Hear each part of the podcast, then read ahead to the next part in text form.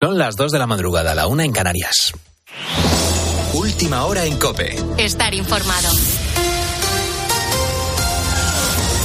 Ordenan un nuevo desalojo en Tenerife por un incendio que está fuera de control. Gonzalo Zavalla, buenas noches. Buenas noches, Carlos. Es un incendio que ha arrasado ya más de 1.800 hectáreas y que hace unos minutos ha supuesto el desalojo del municipio del Rosario. En total ya son 150 vecinos desalojados. Manuel Meliá contaba en la linterna de COPE cómo fue el momento en el que tuvo que salir de su casa. Empezamos a ir golpes y golpes en la puerta hasta que fuimos y tal y casualmente era el, el alcalde de Arafo y avisándonos de que había que abandonar yo estoy con mi, vivimos mi mujer y mi hija, y claro, pues mm, coges lo que puedes y sales corriendo porque primero es la vida, como el que dice. Pero sí, lo pasamos mal porque además se veía el fuego ahí mismo, mirabas para arriba y eso todo rojo, Dios mío.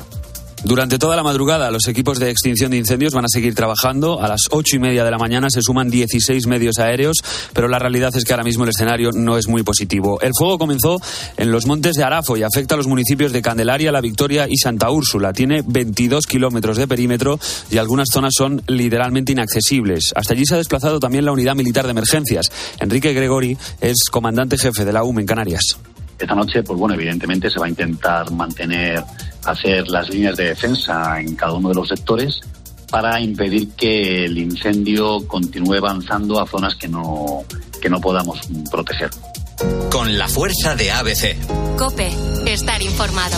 Ha llegado el día. A las 10 de la mañana empieza la sesión para votar la mesa del Congreso y si antes la incógnita era Junts, que se reúnen a las 8 de la mañana para decidir su voto, la cosa se ha enredado más si cabe, esta vez a cuenta de Esquerra. Los republicanos han dicho esta noche que todavía no hay un acuerdo y avisan de que sería una temeridad dar por hecho sus votos sin antes llegar a un pacto. Reconocen que ha habido movimientos del PSOE en las últimas horas, pero que de, de momento esos movimientos son demasiado lentos. Al menos la presidenta del Senado, presidencia del Senado está clara, será para el popular Pedro Rollán, mientras que la presidencia del Congreso está entre Francina Armengol del PSOE y Cuca Gamarra del PP. Nunca antes han estado tan disputados estos puestos y lo que ocurra hoy por la mañana va a ser una prueba de fuego de cara a la investidura. Una vez se constituyan las Cortes, los candidatos tendrán que iniciar consultas con el rey y tendrá que ser Felipe VI el que decida a quién manda primero a una investidura, si a Feijó como ganador de las elecciones o a Sánchez, que parece que tiene los apoyos algo más agarrados porque esta no es la hora, nunca lo ha sido, ni de presiones al jefe del Estado, ni cábalas mágicas. Hemos visto hoy que el señor Sánchez está preocupado por esta cuestión y habla de presión y de problemas. Sin duda, me da la sensación que la presión y los problemas los tiene él. El jefe del Estado actuará cuando llegue el momento, como ha hecho siempre, de acuerdo con la ley, ejerciendo sus competencias constitucionales y, por supuesto, solo al servicio de España y de los españoles. A las puertas de levantar un nuevo título. Esta noche el Sevilla ha perdido contra el Manchester City en los penaltis la Supercopa de Europa. Ignacio Arzuaga, buenas noches. Buenas noches, Gonzalo. El Manchester City es nuevo campeón de la Supercopa de Europa. El equipo andaluz ha plantado cara al campeón de la Champions y a punto ha estado de ganar un nuevo trofeo para los de Nervión. Escuchamos a José Luis Mendilibar, entrenador del Sevilla. Creo que hemos jugado bien, creo que hemos tuteado Creo que hemos tenido más ocasiones que ellos. Es verdad que ellos nos han dominado en muchas fases del, partido, pero bueno, eso también se preveía, ¿no? Parecía que estábamos muertos al final del primer tiempo y en el segundo tiempo hemos sido capaces de salir a la contra y de generar mucho peligro, ¿no? Nos ha faltado ese acierto a última hora. En Nesiri ha adelantado a los hispalenses con un gran cabezazo en el minuto 27 tras un buen centro de Acuña. El delantero tuvo dos oportunidades muy claras para aumentar la ventaja, pero en el minuto 63 Palmer ha rematado un gran centro de Rodri y ha empatado el partido. A partir de ese momento el City ha apretado, aunque el Sevilla ha conseguido resistir hasta los penaltis formando un bloque defensivo muy sólido. En la ruleta de los penaltis el City ha conseguido pleno de aciertos en sus cinco lanzamientos y el Sevilla ha fallado el quinto y decisivo de los pies de Gudel. Por lo tanto, el equipo de Guardiola gana su primera Supercopa de Europa en la historia y el Sevilla se queda a las puertas de conseguir un nuevo título europeo. Tienes más información en cope.es y ahora sigues en la noche de Cope. Cope, estar informado.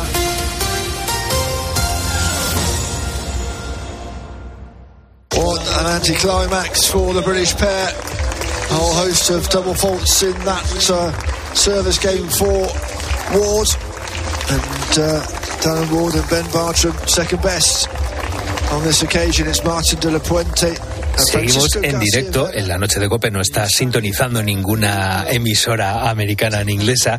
Esto que escuchas es el momento en el que Cisco García, de 41 años, consiguió una medalla de bronce el pasado fin de semana. La primera medalla del tenis de silla español en unos campeonatos para europeos y lo hizo en la categoría de dobles junto a su compañero y también amigo Martín de la Puente. Este éxito era algo impensable hace unos años y el camino que les ha llevado al podio, pues te imaginarás que no ha sido nada fácil. Sí, ha sido una experiencia muy bonita, un torneo que se hace cada cuatro años, un año antes que las Paralimpiadas y joder, estar los mejores de Europa y haber estado allí compitiendo y haber conseguido el bronce junto a Martín, que además de ser un jugadorazo que está al cuatro del mundo, es uno de mis mejores amigos del circuito, ha sido, ha sido muy bonito, partidos tensos, partidos duros, pero al final ha tenido recompensa y fue increíble. Cisco era abogado. Los deportes de nieve eran, bueno, una de sus grandes pasiones y siempre que podía se escapaba unos días para practicarlos, pero en 2015, con 33 años, sufrió una lesión que le cambiaría la vida.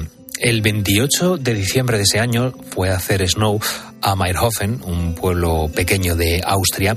Él estaba acostumbrado a hacer acrobacias con su tabla. De hecho, había bueno, hecho el mismo salto en muchas ocasiones. Y fue precisamente eso, el exceso de confianza, lo que le llevó a cometer un error hecho unos 10 o 12 metros en el aire y caí de espalda, caí mal. Claro, reboté hacia arriba, recuerdo un dolor brutal, pero claro, lo peor vino cuando yo intenté levantarme y no me podía mover. Y eso fue un drama para mí, porque sabía desde el primer momento lo que había ocurrido. Me puse a gritar como un loco, no, no, me tocaba las piernas y no las sentía. Y ya recuerdo como un helicóptero llegó, me, yo creo que me sedaron y ya recuerdo que me desperté tras la operación, perdón, en la UCI fundido, porque claro, una hora antes estaba saltando sin problema y ya no me podía ni mover. Es decir, para mí me había, me había fastidiado la vida para siempre. Cuando sufres una lesión de este tipo te dan tres meses para saber si puedes o no recuperar movilidad en la zona afectada, en su caso eran las piernas, y cuando se dio cuenta de la lesión que tenía eh, y que le iba a acompañar siempre, pues recuerda que fueron cuatro días muy duros en los que tuvo que asimilar su lesión. La clave en su recuperación fue el deporte. Él sobre todo echa de menos ir por la nieve como iba antes, ¿no? Como vivía esos deportes de nieve, pero él tenía otra pasión, que era el tenis y lo intentó retomar tras quedarse en silla de ruedas. Esta fue la mejor decisión que pudo llevar a cabo porque con este regreso a las pistas volvió a ser feliz. Y el tenis me ayudó, me devolvió parte de esa autoestima porque yo vi que estaba jugando bien, iba jugando mejor. Es decir, ahora lo veo jugaba muy mal, pero para mí en aquel entonces jugaba, jugaba bien, me movía rápido, a mí me ayudó mucho a esa autoestima. Yo siempre recomiendo a gente que esté en situación difícil, ya sea física o mental, que tenga alguna depresión que esté con ansiedad, el deporte. El deporte te da la vida y es que es mucho mejor que cualquier pastilla, que cualquier cosa. Hacer deporte y al poco tiempo ya te sientas mejor. El tenis le devolvió la felicidad y este era un deporte del que no conocía esa otra faceta, la del tenis en silla. Y precisamente esta faceta le cambió por segunda vez la vida pero esta vez para mejor. La historia de Cisco es una historia de superación. Él tenía unos planes y se imaginaba una vida muy diferente, pero una mala caída, haciendo lo que tantas veces había hecho, lo cambió todo. Pasó por momentos muy duros y al principio no podía girarse en la cama sin ayuda de otras personas. No controlaba sus esfínteres, pero el trabajo, el esfuerzo y no tirar la toalla le ha valido a ganar para ganar una medalla de bronce en un campeonato para europeo.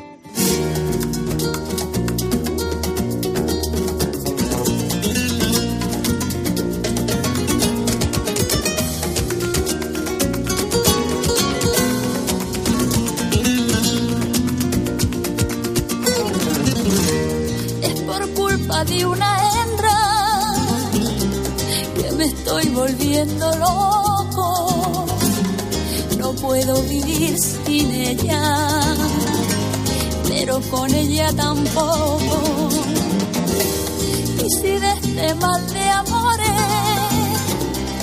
yo me fuera para la tumba, a mí no me mandéis flores, que como dice esta rumba, quise cortar la flor más tierna del rosal,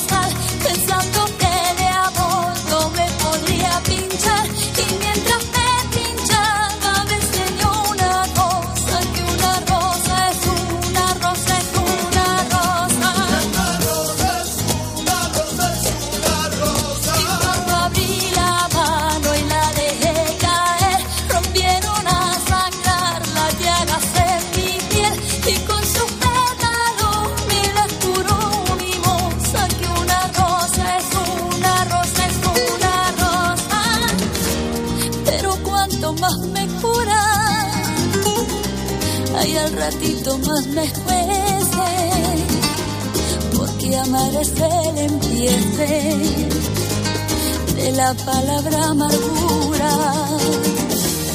una mentira y un credo, por cada espina del tallo, injertándose en los dedos.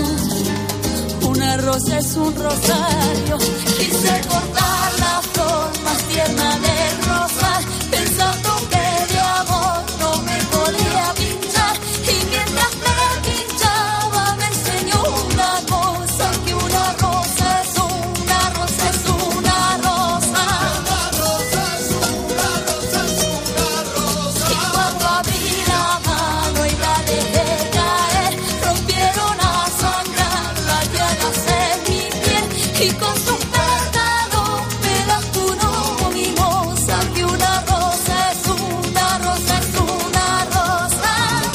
Muy buenas noches, ¿qué tal estás? Seguimos en directo en la cadena Cope. Somos la noche de Cope y aquí te estamos acompañando una madrugada más en tu jornada laboral, en tus vacaciones, en ese momento que tienes pues a punto de irte a la cama, que si estás ahí que quieres coger el punto del sueño y no, pues oye, si te podemos acompañar eh, en este momento, pues nosotros te agradecemos que nos hayas elegido una madrugada más.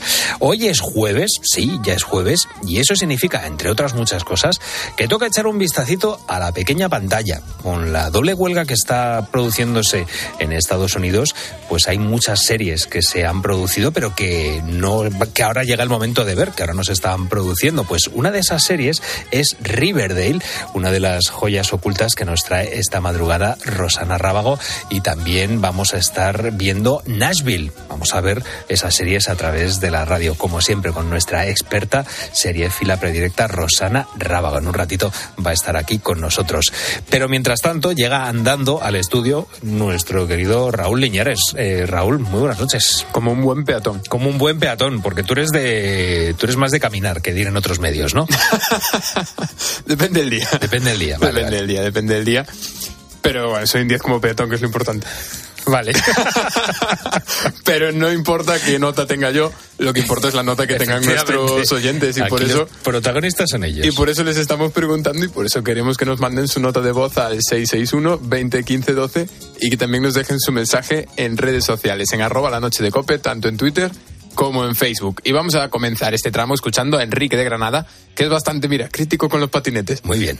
Yo creo que somos en general bastante incivilizados con este tema, seamos conductores o seamos peatones, no andamos con respeto. Pero sobre todo he notado muchísimo todo este tema de los patinetes, bicicletas eléctricas y todas estas cosas. El que va con el patinete o con la bicicleta y de repente cruza un paso de peatones pretendiendo ser un peatón. O eres vehículo o eres peatón. Ujú. ¿Puedo decir una cosa, Raúl Liñares? Puedes. Bueno, eh, es que el otro día eh, llegué, aparqué la, la moto en, en la, aquí en el aparcamiento que tenemos enfrente de la, de, de la COPE de motos y Raúl Liñares aparcó muy bien el patinete ahí. O sea, que, que, no, que no pensabas que iba a decir algo malo, no, no, que lo hiciste muy bien. O sea, que yo, ahora mismo Raúl Liñares para mí es un 10 porque la única vez que le he visto con el patinete, que sé que viene muchas veces en patinete, lo aparcó donde había que aparcarlo. Es que además si lo aparcas en la acera te cobra la... Ah, sí, ¿te la cobra la aplicación. aplicación? sí. Te pone mal aparcado y te vuelven a cobrar. Onda. Te cobran... Pero como lo hacen a, través de una Tú tienes- fotografía. claro, cada vez que aparcas tienes que sacar una foto. Onda. Y te, ah, pues mira, eso no lo sabía. Claro, claro. ¿Ves? Ya ahí pusieron una solución para que por lo menos no queden en la acera los patinetes. Lo que es el dinero, ¿eh? que nos hace hasta aparcar bien las cosas. En el bolsillo afecta a todo el mundo. Vamos a escuchar ahora a Manu de Zaragoza que nos dice lo siguiente sobre las zonas peatonales y bueno, una sorpresita también, mira. Hombre, sí que está bien que haya, pero tampoco, tampoco hay que ser lo más verde del mundo y no dejar que pasen coches por ningún lado, porque hay gente que trabajamos conduciendo, eh, repartidores, taxistas y por ahí, y siempre te acaban fastidiando, que siempre encuentres soluciones, pero hay repartos que podrías llevarlos con la furgoneta, dejarlos en la puerta, que va siempre hasta el culo de tiempo, que no que tienes que aparcar, echar en el carro y... Bueno, Manu, que nos decías que te hacía ilusión que te felicitásemos porque ya tienes 48 años. Pero, pero fue ayer el cumpleaños. Sí, pero él decía que queríamos que le felicitásemos hoy, así que ah, bueno, vale, le pues vamos nada, a felicitar. Si a él le hace ilusión, lo hacemos. Felices 48, Manu. Sigue con nosotros otros 48 más, por lo menos. ¿Vale? Estás poniendo el cumpleaños en reggaetón, ¿no? Sí, la versión cumbia, que ya sabes que es lo que me gusta, mía. que es lo que me gusta a mí. Y ya Maldita la hora en la que te dejamos elegir músicas en la noche de Coperros Liñeres. hay que poner un poquito de ritmo a la vida. Eh, está bien, y está el bien. chef José Domínguez nos comentaba, hay muchos peatones que en las eh, que en los pasos de cebras van con los cascos puestos o con el teléfono en la mano y se lanzan a la carretera sin percatarse de si vienen muchos coches. Y ya también de paso voy a aprovechar para decirle al chef José Domínguez que mucho ánimo con el tema de los incendios que nos comentaba aquí que le mandaron desalojar el local de, de su restaurante. Calma. Así que nada, que vaya todo bien y, y eso. Pues mucho ánimo. Si hay alguno de los afectados que nos quiera mandar, como siempre, una nota de audio, las, las redes sociales y los canales de comunicación con el programa están, por supuesto, siempre abiertos. Están abiertos en el número de teléfono 661 20 15 12 y también en Twitter y Facebook donde somos arroba la noche de cope.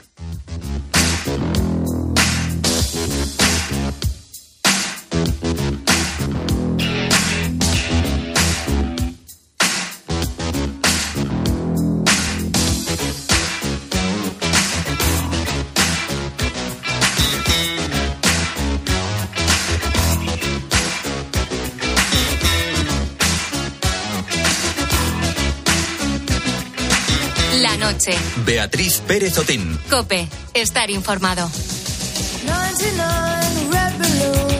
En este momento del año muchas personas están de vacaciones y otras tantas están a punto de empezarlas. Esto es un hecho. Viajar hacia ese lugar en el que vas a descansar y desconectar es un auténtico placer, pero ojo, que durante las vacaciones podemos caer enfermos y debemos estar preparados para cuidar nuestra salud.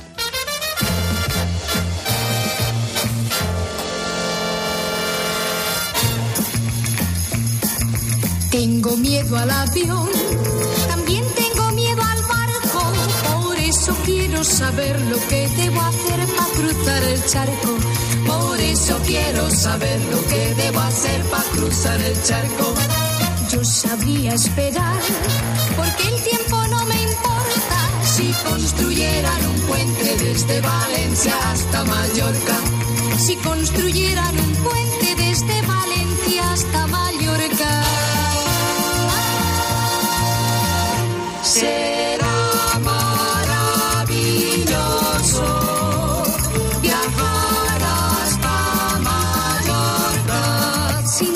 Será maravilloso viajar hasta Mallorca si no te pones malo, porque una enfermedad puede arruinarte las vacaciones y ojo, porque con el estrés que vivimos en el día a día, eh, muchas veces hace que cuando paremos para tomar las vacaciones, hace que por lo menos un par de días los pasemos en cama, esos primeros días de vacaciones.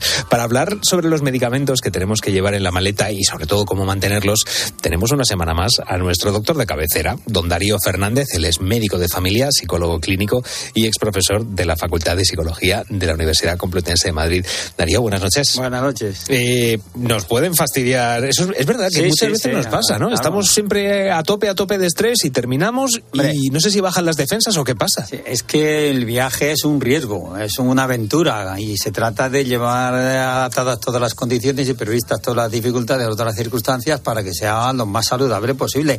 Y si vas en barco, pues habrá que llevar también algo para por si te mareas. Mareo, y claro. si tienes fobia al avión, pues llévate a lo mejor algún tranquilizante o algo, consúltalo a tu médico. O sea, Claro. tomar sus precauciones. La primera pregunta que te voy a hacer es qué precauciones debemos tener antes de empezar eh, el viaje. Es decir, el viaje se empieza cuando empezamos a planificarlo y dentro de esa planificación tienen que estar los medicamentos. Sí, y no olvidar meter en la maleta también un informe médico de nuestro médico con nuestra historia clínica y los medicamentos que estamos tomando. Y ahí en la historia clínica verán reflejados si somos alérgicos a algo, por si acaso nos ponemos enfermos, pues que el médico que nos atienda esté perfectamente informado. Y también antes de salir, informarte, lo mismo que te informas de eh, las condiciones climáticas que hay en el país, tienes que Claro. informarte de las condiciones endémicas, de las vacunas que necesitas sí. para, para estar en ese país, de las enfermedades más comunes, de las medidas higiénicas. Y no olvidarte también de llevarte no solamente las medicinas que estés tomando, sino a copiar también pues algún antidiarreico para evitar esa diarrea del turista, algo de antiinflamatorio, algo antiséptico por si tienes una herida. Entonces es muy importante echar en la maleta además de ropa eh, esta, estas cosas. Lo del informe médico me llama la atención porque te diría que el 90% de la población no lo hace, no lo hacemos. Sí, y además el informe médico, y si es posible, pues llevarlo en inglés. Si vamos a un país extranjero donde a lo mejor pues no puedan entender nu- nuestro idioma.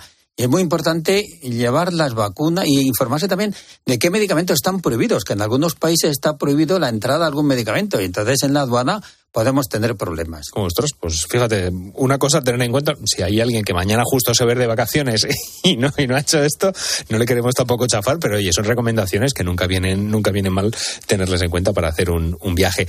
Em, claro, hablabas tú de hacer acopio de, de medicamentos, de llevarte un, un botiquín, que eso sí que tenemos que hacerlo en todos los viajes, pero ¿qué medidas debemos tener durante el viaje, eh, a la hora de que nos estropeen los medicamentos? Bien, pues es muy importante transportar los medicamentos en su blister, en su caja, ¿eh? no sacarlos en el pastillero y protegerlos de una temperatura, llevarlos a una temperatura adecuada y también evitar que se expongan a la luz del sol, porque la luz de algunos medicamentos, muchos, son fotosensibles ¿eh? y luego pueden produciendo lo que se llama fotoalergia, fototoxicidad. Si es que es muy importante transportarlos en las condiciones eh, adecuadas.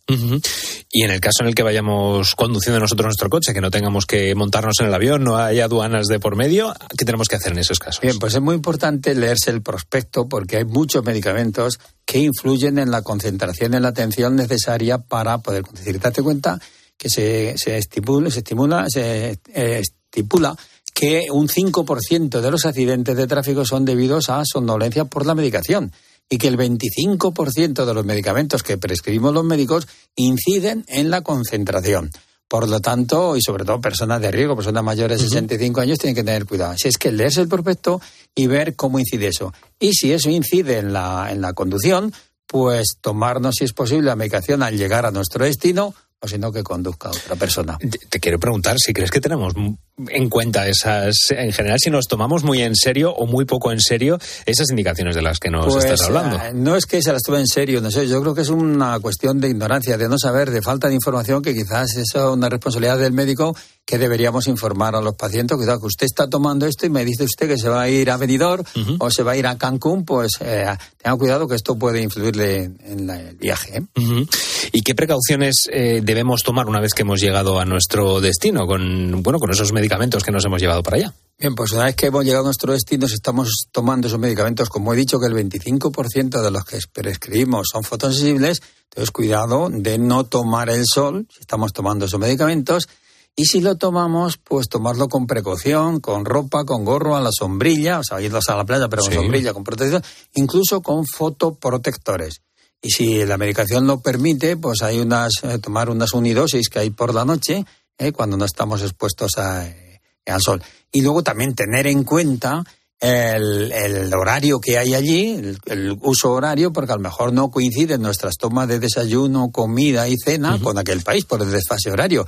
Entonces eso también habrá que, habrá que ajustarlo. Y tomar muchísimas precauciones por evitarnos eso que llamamos la diarrea del, del viajero y bueno, pues tomar, depende de los países, pues no tomar el agua del grifo, eh, no lavarse la- el- el- los dientes con agua del grifo, tomar agua embotellada, y, eh, no, no un co- un toma- comer cogida de pues- comida de puestos callejeros que puede estar eh, con una bacteria que es la, la Escherichia coli que produce la diarrea del turista y luego como tú dices al principio, pues a lo mejor te da la diarrea, pero a lo mejor te da la diarrea a los tres días de estar aquí o tienes alguna otra. Claro, es que eso es un- me, me alegra que hayas sacado este tema, aunque sea un poco eh, escatológico, pero creo que, que es de- de- interesante hablar de él, porque yo he escuchado eh, de todo. Es decir, en el caso en el que tengamos esa diarrea del viajero, no cortarla para nada, eh, y en el caso en que lo- nos tomemos, o sea, que los medicamentos antidiarreicos no son del todo buenos para el cuerpo. Te quiero preguntar como, Sí, como médico la para que nos diarrea, cuentes tu opinión. vamos a ver, la diarrea es un mecanismo de defensa que tiene el organismo para expulsar algo malo. Entonces no hay que cortar la diarrea, porque si no las bacterias se quedarían en nuestro, intestino y se absorberían. Lo que hay que hacer es reponer las pérdidas de sodio y potasio y otros iones que provoca la diarrea. Por lo tanto, habrá que tomar eh, esos medicamentos, el sodio, el potasio o ese eh, Suero. suero ¿no? lo que indique, y cuando la diarrea es muy, muy, de, muy numerosa, pues puede, pueden indicarse algunos medicamentos para inhibir ese peristaltismo intestinal y que no sea tan abundante. Pero de entrada la diarrea típica y normal de cuatro, cinco o seis deposiciones al día, no hay que cortarla, sino que hay que reponer pérdidas. perfecto. Pues y en casos, en algunos, hay que tomar incluso antibiótico, porque, claro, es producido por una bacteria. Eso me pasó a mí cuando fui de viaje a, Senegal, que estuve luego pues, una semana hasta que dije esto, esto es muy raro, y ya sí que fui al médico y ya me recetó un, un, antibiótico, y con eso ya sí que se soluciona todo el problema. Bueno, llega el momento de hacer al doctor la ronda de preguntas cortas de salud a tope.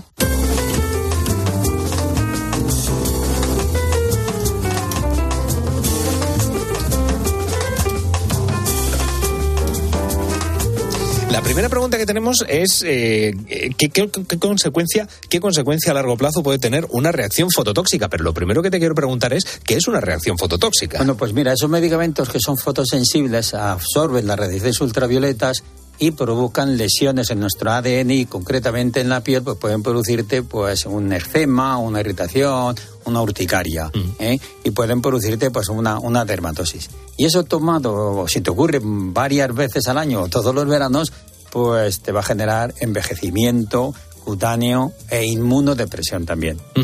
¿Algún ejemplo de fármaco de uso muy común que esté prohibido en países extranjeros? Pues mira, si te vas muy lejos al Japón, allí no lleves spray porque están prohibidos. Si te vas a Rusia, eh, los jarabes que llevan codeína, que son muy frecuentes aquí para, para la tos, también están prohibidos.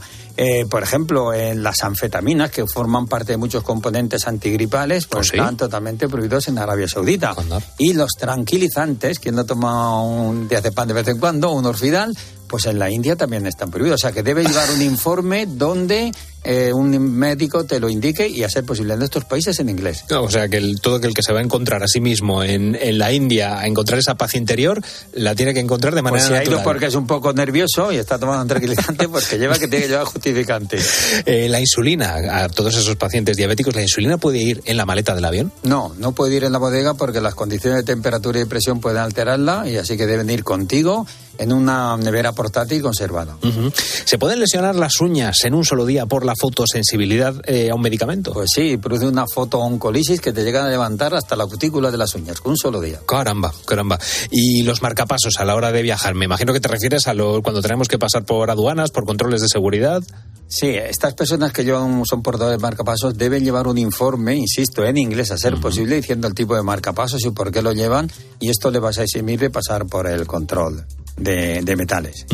¿Qué medicamentos pueden provocarnos lesiones en la piel si tomamos el sol al ingerirlos? Pues mira, muchos, muchos. Es que, fíjate, antiinflamatorios, el, el, naproxeno, que es muy frecuente, antidiabéticos, algunos antibióticos como la tetraciquilas, medicamentos antihipertensivos, antipsicóticos, la torvastatina para el colesterol y la simvastatina que se toma para el colesterol también, pues estos pueden provocar, y también los antiepilépticos, así que hay que mirar siempre el prospecto. He escuchado el Rakutan también, que es para, no sé si es tratamiento para, la acné, Eso es, también es peligroso en ese caso. Bueno, bueno. Y en estos casos, claro, ¿qué podemos hacer para evitar que esa fotosensibilidad nos chafe las vacaciones? Pues procurar protegernos de, ese sol con, con, nuestro, simplemente con los vestidos o tomarlos pues eh, fuera de las horas en que eh, nos ponemos al sol, si puede ser en una dosis nocturna.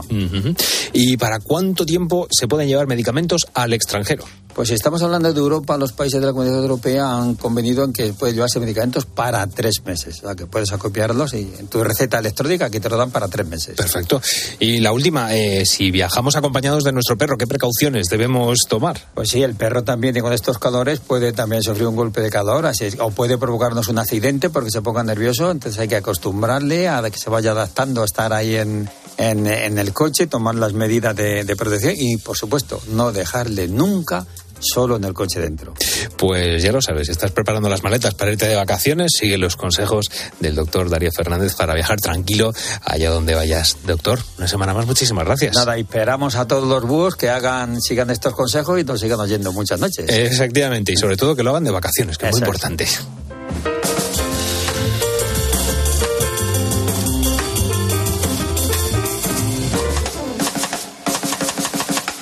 Noche. Beatriz Pérez Otín. Cope, estar informado. Y ustedes se lo querían perder. Y algunos se quería perder estas emocionantísimas. Este verano, si desconectas, te lo pierdes. Ahora vamos a ver qué dicen unos y otros. Lo vemos por orden de aparición. Alcalde, ¿cuál es la situación ahora mismo? Pues ahora mismo no hay focos activos. He subido a un coche de la Guardia Civil que no está identificado. Por Esto que parece mentira ha ocurrido de verdad. Carlos Alcaraz, buenas noches. Buenas noches. ¡Qué! Cope, si desconectas te lo pierdes. ¿Y ahora qué? Ahora, máster universitario en Radio COPE, organizado por la Fundación COPE y por la Universidad San Pablo CEU, con un año de prácticas remuneradas. Porque la radio en la que crees es la radio en la que puedes aprender junto a los comunicadores líderes. Fórmate a su lado como periodista 360. ¿Por qué hay que atender ese dato? Porque ahí se engloban todos los... Tanto fundamental para entender el viraje de la política exterior. Empezó el partido, Albert. Sí, partido. Máster universitario en Radio COPE. La radio en la que crees es la radio que te hará crecer. Infórmate en fundacioncope.com y en el 91 828 39 30. No me moleste mosquito, no me moleste mosquito, no me moleste mosquito. Why don't you go home? La noche. Beatriz Pérez Otín. Cope, estar informado. Son las dos y media de la madrugada y estamos ya encarrilando pues la parte final del verano. Seguimos en directo en la noche de Cope, somos la cadena Cope. El calor, pues bueno, está haciendo estragos este verano y esto favorece a las plagas de insectos. Y esta noche vamos a hablar de un insecto en concreto que no es el mosquito, como esta canción de los de los dos en la que hablan ellos. Eh, Raúl Liñares, buenas noches. Buenas noches, Carlos. Pues no, no es el mosquito. El calor que estamos sufriendo y la humedad de los ríos son el caldo de cultivo perfecto para otro insecto. ¿Sabes cuál, no? Eh, ¿Cuál? La mosca negra. En mi pueblo hubo una plaga tremenda de, de mosca negra. Al subir tanto las temperaturas del agua y todo, se pues, salieron muchísimas algas. Entonces allí ponían los huevos la mosca negra. Pero mi, mi pueblo está rodeado del río. Es Patricia, una joven que vive en un pueblo de Tarragona por el que pasa un río. Precisamente es en verano y en zonas húmedas donde suele aparecer la mosca negra. Lo que ocurre es que en los últimos años el incremento de las temperaturas ha hecho que se dispare su reproducción. Jorge Galván es el director general de la Asociación Nacional de Empresas de Sanidad Ambiental. La mosca negra es un insecto que además es autóctono, lo hemos tenido siempre en nuestros ríos, pero últimamente está reproduciéndose en una tasa superior. ¿Qué pasa? Que con el aumento, con el cambio climático, el aumento de temperatura han ido bajando de altitud y también han ido aumentando sus latitudes de acción y cada vez las, las encontramos en más sitios. En más sitios, de hecho, en Cataluña, junto con Aragón, Madrid, Murcia y Comunidad Valenciana, estas son las comunidades donde más están sufriendo las plagas de este insecto. Y eso se nota en los servicios de urgencia.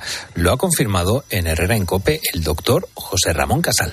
en estas zonas de sobre todo de Cataluña, Madrid, Aragón, Valencia hay un incremento Eh, de gravedad no, pero sí que la gente se asusta y acude a los servicios de urgencias con esta sintomatología que por desconocida pues asusta más.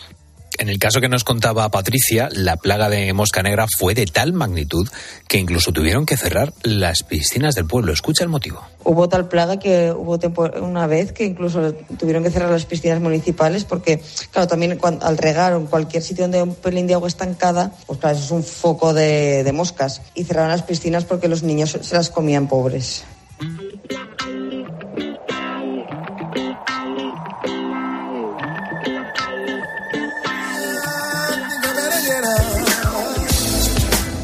Y es que, claro, por un lado, las escasas lluvias y la disminución del caudal de los ríos han creado el hábitat perfecto para los huevos de este insecto. Pero es que además, con el calor, su ciclo de reproducción es mucho más rápido. Esta época, como hemos tenido más de una ola de calor, estas olas de calor lo que han hecho es que se reproduzcan en mayor tasa. Entonces, ahora, aparte de que es la época en que se encuentra, la encontramos en mayor cantidad. Como nos explica este experto en sanidad ambiental, además de las plagas cada vez más numerosas, el problema de la mosca negra es su mordedura. Tiene una mandíbula cerrada que lo que hace es provocar un mordisco en la zona donde, donde pica sangrante. Alrededor se genera una inflamación que puede llegar a ser un hematoma y es muy desagradable porque es muy doloroso y además pica mucho. Y si nos rascamos esa herida podemos llegar a producir una infección. Como escuchas, la mordedura de la mosca negra puede causar una infección. pero también una reacción alérgica como le ocurrió a Patricia de Tarragona. A mí, por ejemplo, si me picaba en sitios donde hay más carne, pues muslo, brazo o tal, bien, era una, era una picada que sí que picaba mucho, mucho, pero no pasaba de allí. En cambio, cuando era en plan, pues en el empeine, por ejemplo, una vez que me picó o el tobillo, se me, se me puso el, todo el pie todo hinchado y duele.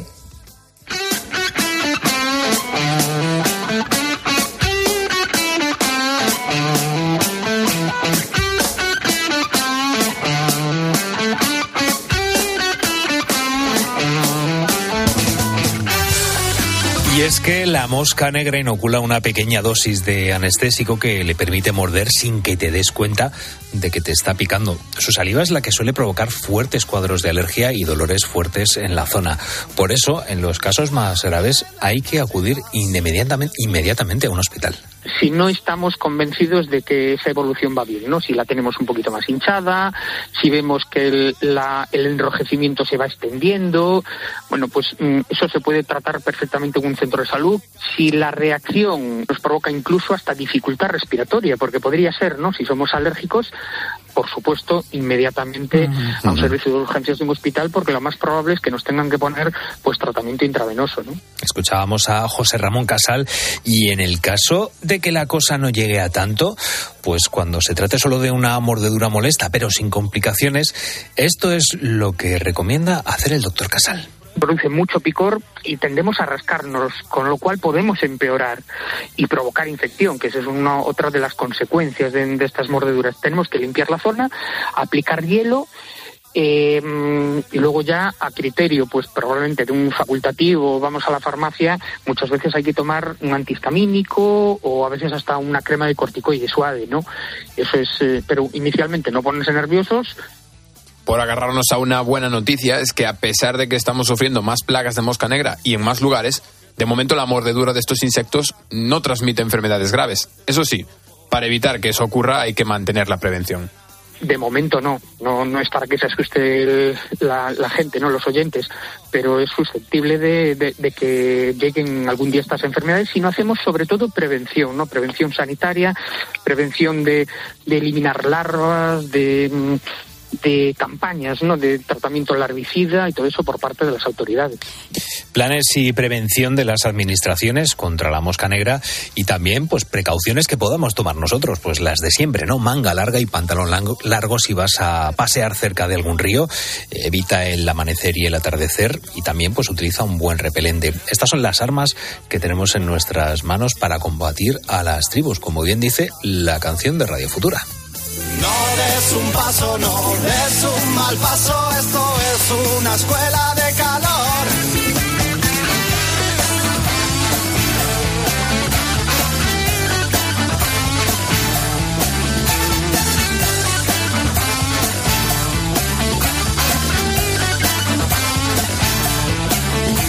Deja que me acerque, deja que me acerque a ti. Quiero vivir del aire, quiero salir al sol de poniente hay tribus ocultas cerca del río, esperando que caiga la noche estoy. Hace falta valor, hace falta valor,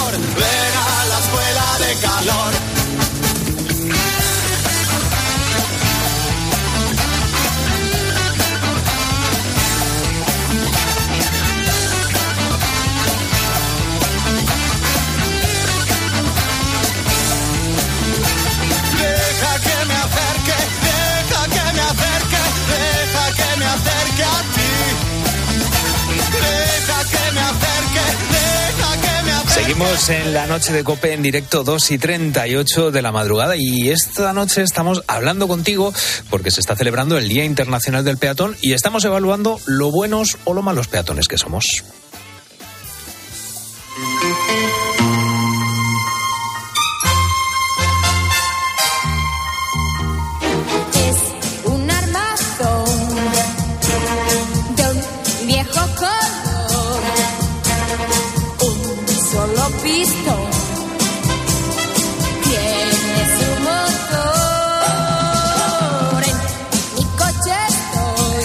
El cochecito de Marisol para ilustrar este tramo de oyentes en el que nos bajamos del coche, nos bajamos de la moto, nos bajamos del camión, del patinete, de la bicicleta y nos ponemos bípedamente, si se puede decir de esa manera, nos ponemos a, a dos patas, pues bueno, para caminar por la acera que no lo- hay veces que no lo hacemos del todo bien, Raúl Leñares. Pues sí, pues sí, vamos a escuchar a nuestros oyentes a ver qué nos tienen que decir. No todos se dan un 10. Por ahora tampoco se ha suspendido nadie. Bueno. Pero bueno, va- van siendo críticos consigo mismos. Nos están mandando su nota de voz al 661 20 15 12 y también nos dejan su mensaje en redes sociales en arroba la noche de cope, donde te leemos tanto en Twitter como en Facebook. Vamos a leer ahora precisamente a José Antonio de Huelva, que nos dice, como conductor profesional me quejo de que la mayoría de la gente no sabe seguir las normas de circulación, ni a ni como conductores. Y como peatón me quejo exactamente de lo mismo. Muy Todo poco mal, civismo. todo mal. Ahí estamos. ¿Querías postre? Pues toma pan de coco. Claro que sí. Y ahora vamos a ver cómo se considera como peatón, pues María de Lepe. Pues yo como peatón me considero un 7, ¿vale? Cuando paso por un pasado de peatón intento ir rápido para que los coches no, no estén mucho tiempo esperando. Pero sí es verdad que, que cruzo por sitios que es indebido, aunque siempre intento no entorpecer la circulación. Es que si ves que se va a cambiar el semáforo en rojo y te da tiempo a atajar un poco. Claro. Eh, Una pregunta, Raúl Leñares. ¿Tú Sí, eres de los que cuando estás en un paso de cebra para el coche, tú le dices con la mano gracias? ¿O eres de los que piensa, como es obligación parar, pues ¿para qué le voy a dar las gracias? En Madrid no, no lo hago tanto. En las ciudades grandes no, no lo hago. Pero fíjate que en, que en los pueblos sí. Y sobre todo en, en los pasos de peatones eh, que no tienen semáforo, los que no están señalizados, ahí siempre. Ahí sí levantas la mano y das las gracias. Ahí siempre. Bueno, perfecto. perfecto. Es duda que tenía porque es verdad, porque es un momento así un poco raro. Incómodo, que ¿no? es- no sé si incómodo, pero bueno, es un momento de. Claro, que no, que no hay nada. Aquí ni ni la Unión Europea ni nadie ha establecido normas y a lo mejor se podría decir, pues oye, si te paras en el, en el paso de cebra y alguien te cede el paso, es obligación, pero oye, que- por ser buenos ciudadanos, no sé, eso no, si alguien quiere legislarlo o regularlo, pues bien, desde la noche de COPE pues estaríamos muy contentos de que alguien nos diera alguna, alguna directriz. A ver si hay que saludar o no. Pues- Eso es. y vamos a ver qué nos dice María de Lepe como conductora. Como conductora, pues no soporto los que se le caen el alma cuando pasan por un paso de peatones mientras cruzan por ahí. Las bicicletas que cruzan por los pasos de peatones, creyendo que ellos cuando van subidos en la bicicleta. Y los que van subidos en los patinetes, que también cruzan por los pasos de peatones y tienes que pararte a la fuerza. Es que eso no lo soporto. Y algo rápido. Venga. Que María está de cumpleaños también. Hombre, mira que bien. 17 de agosto, son 54 años. Felicidades, María. No tenía la canción preparada, pero, pero Bueno. felicidades. Va a haber que hacer un- una sección de oyentes a ver cuándo es vuestro día de cumpleaños y no sé si os gustan los regalos que recibís o algo. Eso es. Ya lo estudiaremos. Podéis mandar vuestra nota de voz, no sobre los cumpleaños, sí sobre cómo sois como peatones, al 661 20 15 12 y también escribirnos en redes sociales. En Facebook y Twitter somos arroba la noche de cope. Y en el depósito hay nieto. Y la gente me saluda.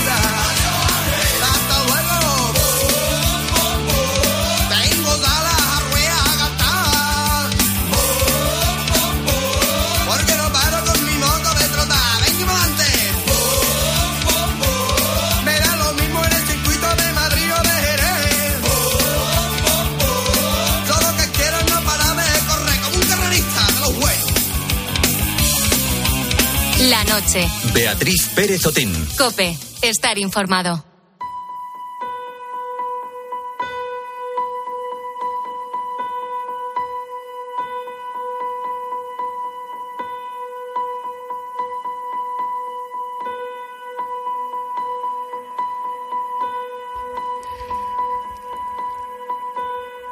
Seguimos en directo en la noche de Cope. Llega el momento de dedicar unos minutitos a la pequeña pantalla. Como sabes, Hollywood está sumida en una crisis sin precedentes. Por suerte, antes de que los actores y los guionistas se pusieran en huelga, pues la industria del entretenimiento produjo y grabó muchas series.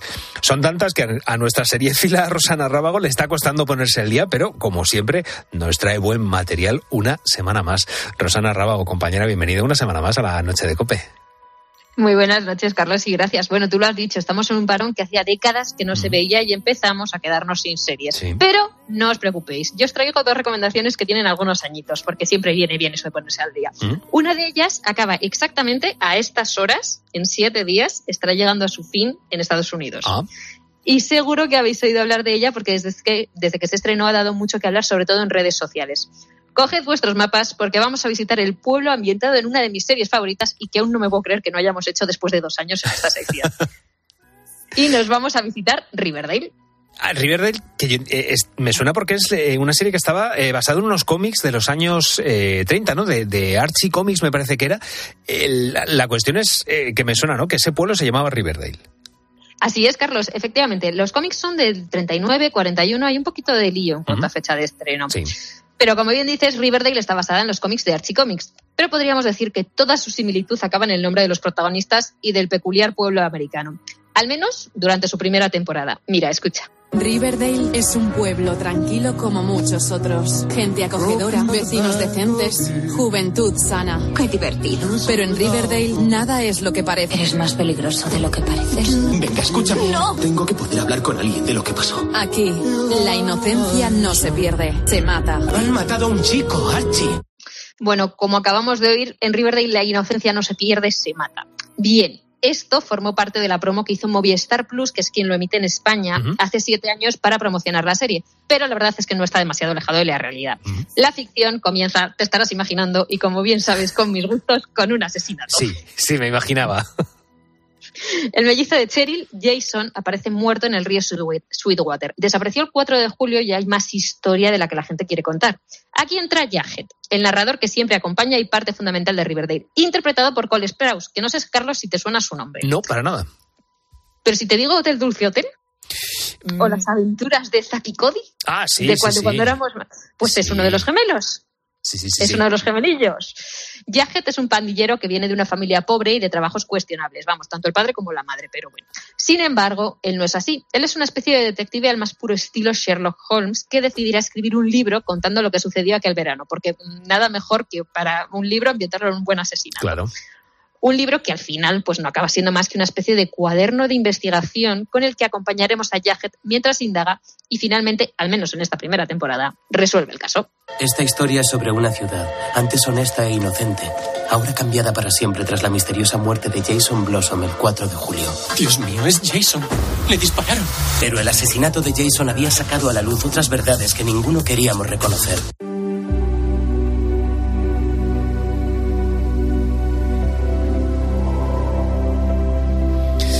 Hablando de que esta serie está inspirada en unos eh, cómics y me gustaría que me hablaras de, esos personajes que formaban parte de los CDs y que, bueno, que nos cuentes si van a seguir en esta serie. Bueno, hemos comprobado que Jaghead efectivamente sí que sigue, porque Jaghead forma parte de los cómics, y evidentemente tanto Archie como Betty y Verónica forman parte de Riverdale y también son protagonistas de esta ficción que llega la semana que viene, como te decía, a su fin. Yo es que estoy aún muy dolida, ¿vale? O sea, yo la semana que viene no sé qué voy a hacer. O sea, literal, estamos hablando de mi serie, una de mis series por excelencia. O sea, Bien.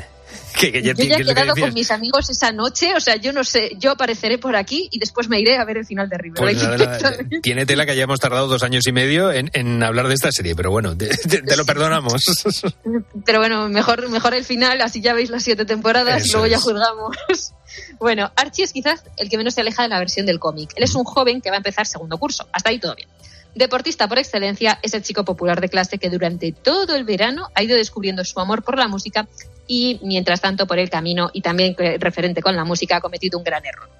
Después tenemos a su vecina, la dulce Betty. Ella es también curiosa por naturaleza, de hecho va a ser quien ayude mucho a Yaje durante la investigación y también tiene su lado oscuro, un lado oscuro que en la primera temporada intuimos pero que realmente no se desarrolla hasta la segunda y la tercera. Te diré, serán frecuentes en ella discusiones con su madre y un espíritu rebelde que aún man- que aunque aún mantiene su dulzura y el ser una niña buena, pero eso es con sus amigos. Con sus padres la rebeldía se la sucede claro. algo en lo que le va a ayudar Verónica o Ronnie. Ella llega a Riverdale de Nueva York y es una de una familia adinerada. Acostumbrada a ser la chica mala y a hacer lo que quiera, porque claro, venir de una familia rica te pasa de ti, lo que tiene. Su llegada a Riverdale le permitirá ser ella misma y demostrar no solo su buen ojo en los estudios, sino también en los negocios. Todo ello mientras forma parte de esta curiosa pandilla, donde la música va a ser parte fundamental de la trama, porque esta serie tiene música cantada por los propios actores. Anda. Y es que no hay prácticamente ningún capítulo en el que no canten algún tema mientras suceden pues cositas relevantes para la trama de Riverdale. Señorita Grundy, oímos lo que vimos y después no hicimos nada. ¿Cómo explicaríamos qué hacíamos juntos en el río a las 6 de la mañana? Verónica Lodge. Archie, Andrews. Ella es Betty Cooper. Te pregunto si me quieres, Archie. No puedo darte la respuesta que quieres. Me, me llama la atención, Rosana, eh, saber qué es lo que te gusta de esta serie, qué es lo que más te atrae de esta serie. A ver cómo te lo explico, porque lo hemos hablado un poquito antes eh, detrás de micro, pero es que es una relación un poquito extraña. Las primeras temporadas, la, la primera y la segunda especialmente, fueron maravillosas. Era casi como ver Twin Peaks de nuevo y de hecho mucha Bueno. gente la comparó con esa ficción. Para O sea, las mayores, ¿eh? O sea, pero no, no, no. O sea, yo recuerdo las primeras críticas, eh, oír eso, el decir Riverdale, la nueva Twin Peaks. Estaba rodeada de misterio, intentabas averiguar quién era el villano y te sorprendías con cada, con cada giro. Luego llegó la tercera temporada y empezaron a jugar con fenómenos paranormales. Y ahí se les fue un poquito, digamos, la olla. Hay mucha gente la abandonó, pero ya sabes, Carlos, que yo lo de abandonar una serie, como que no. Eso, eso no va conmigo, ¿vale? Yo, si lo empiezo, me la acabo. Fiel, totalmente fiel. Totalmente fiel, y más con mi Riverdale. Hasta que llegamos a la séptima y última temporada, donde Riverdale poco a poco ha ido volviendo a sus orígenes, sin dejar de lado la, eh, la parte sobrenatural, porque, cómo no, han tenido que viajar a los 60 Wow. Para seguir volviendo a sus orígenes. Y ahora, pues, como te digo, toca ver los últimos capítulos en Movistar Plus y más adelante sé que se estrena en Netflix. Y despedirnos de ese pueblecito de Estados Unidos que tantísimo voy a echar de menos.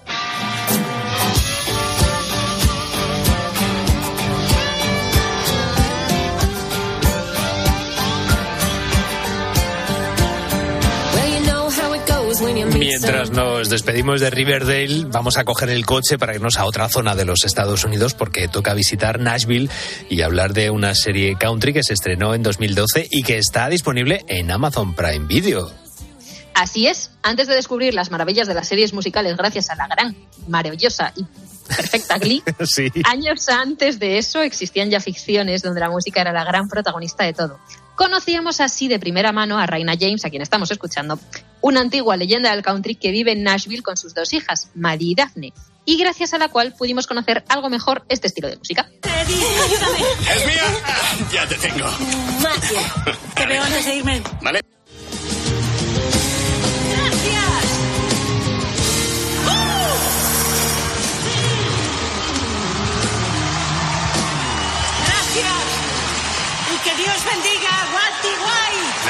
Reina actual del country, Raina James. En muchas de las tramas de las series musicales donde hay una gran leyenda, eh, pues los guionistas hacen que siempre haya un joven artista dispuesto a arrebatarle la gloria y eh, yo creo que en esta serie me has dicho que siguen con esa dinámica, ¿no? ¿Quién interpreta este papel en Nashville, Rosana?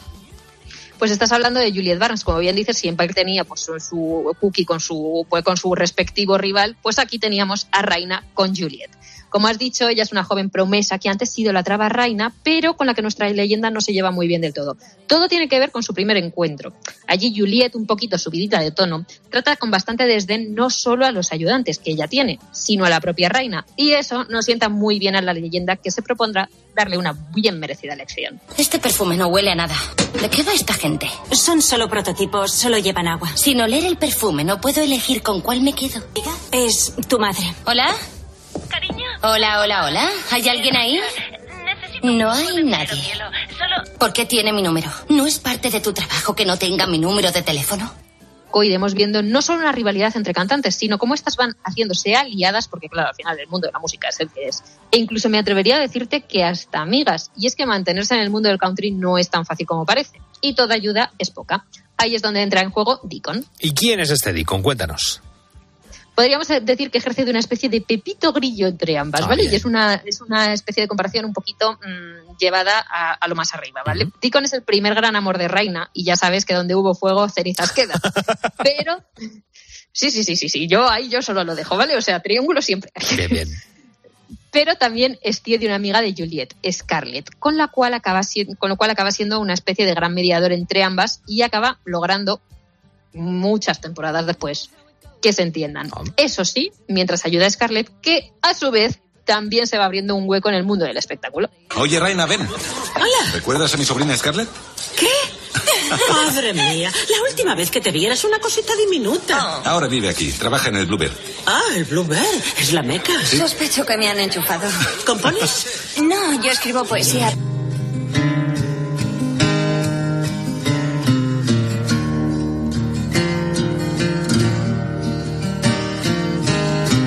Oye, la banda sonora me está, me está encantando. Yo no sé si esto es uno de los alicientes. Bueno, sí lo sé, es uno de los alicientes para ver esta, esta serie. Pero ¿por qué crees que nuestros buitos deberían ver Nashville? Bueno, pues es fácil, Carlos. Evidentemente la banda sonora ayuda muchísimo, es una banda sonora espectacular. A quien estamos oyendo ahora es al, actor que interpreta a Deacon, pero tanto Raina como Juliet, que la interpreta Hayden Panettiere, son muy buenos cantantes. Pero también te digo, una buena serie musical siempre es una maravillosa opción para sentarse en el sofá a pasar estos días de verano. Y los amantes de ficciones como Glee, nuestra querida Glee, o Empire, querrán ver Nashville, ya que prácticamente te podría decir que todas estas series, incluso me atrevería a decirte que Riverdale, han bebido en mayor o menor medida de Nashville. Anda. Por no hablar de los cameos, o sea, cameos. Donde podremos ver artistas de la talla de Cristina Aguilera, Anda. Kelly Clarkson o Kelsey Ballerini. Bueno, pues vaya, vaya alineación. Pues nada, yo me apunto tanto Riverdale como Nashville en esta lista, dos series americanas, americanas de pro, las que nos ha traído Rosana Rábago esta semana. La próxima semana, ya con Beatriz, a ver qué series nos, nos traes. Muchísimas gracias, Rosana Rábago. A ti, Carlos, hasta la semana que viene.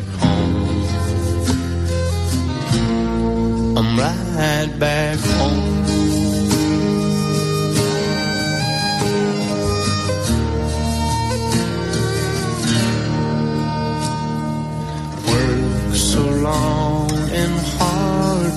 Chase a dream. Wind up someplace you don't want to be.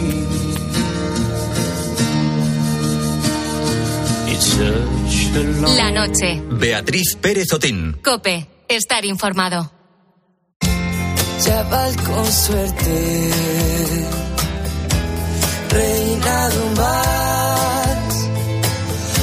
o por suerte, nos han vuelto a juntar. Reina de arriba, chaval del sur, por cualquier motivo te encuentras tú.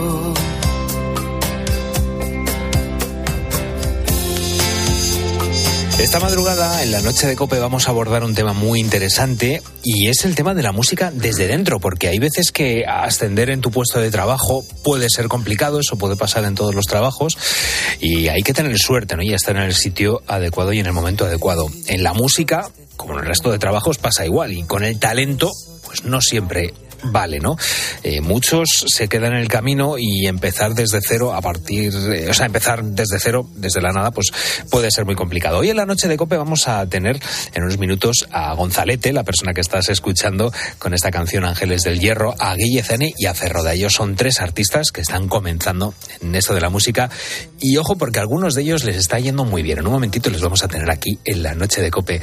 Mientras tanto lo que tenemos son buitos, buitos que van andando por la calle y que nos cuentan cómo se consideran ellos, si son buenos peatones o si hay algo que mejorar. Raúl Liñares. Pues vamos a ver cómo se consideran del 1 al 10 nuestros buitos en este Día Internacional del Peatón, 17 de agosto. Están mandando su nota de voz al 661 20 15 12 y también nos escriben en nuestras redes sociales, en Twitter y Facebook, donde somos arroba la noche de cope. Así que vamos a escuchar a Sito de Lorca.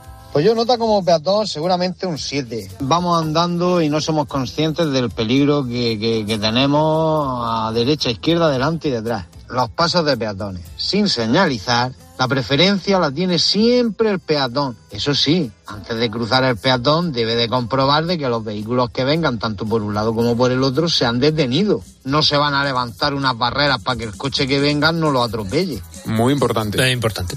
Importante, mirar siempre hacia los lados, que ya nos los dicen desde pequeños. Menos a mí me lo decían siempre. Así que, eso, hay que si acordarse dicen- de, de mirar. Si lo dicen por algo será. Eso es. Bueno, nuestros oyentes pueden seguir mandando su nota de voz al 661 20 15 12 y también escribirnos en redes sociales. En Twitter y Facebook somos arroba la noche de cope. Escupir a los malos, a mi chica meter mano. Yo